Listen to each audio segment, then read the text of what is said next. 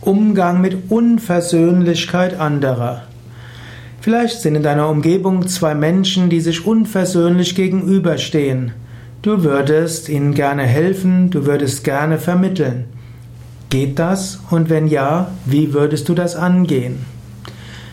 Zunächst einmal, vollständig unversöhnlich sind Menschen nie. Man sagt gerne, die Zeit heilt alle Wunden, vermutlich heißt es mindestens, die Zeit heilt viele Wunden. Manchmal muss man den richtigen Moment abwarten. Manchmal hilft es, mit den Menschen zu sprechen und dass sie sprechen können über ihre Anliegen, dass sie sprechen können über ihre Verletztheit, sprechen können über ihre Gefühle.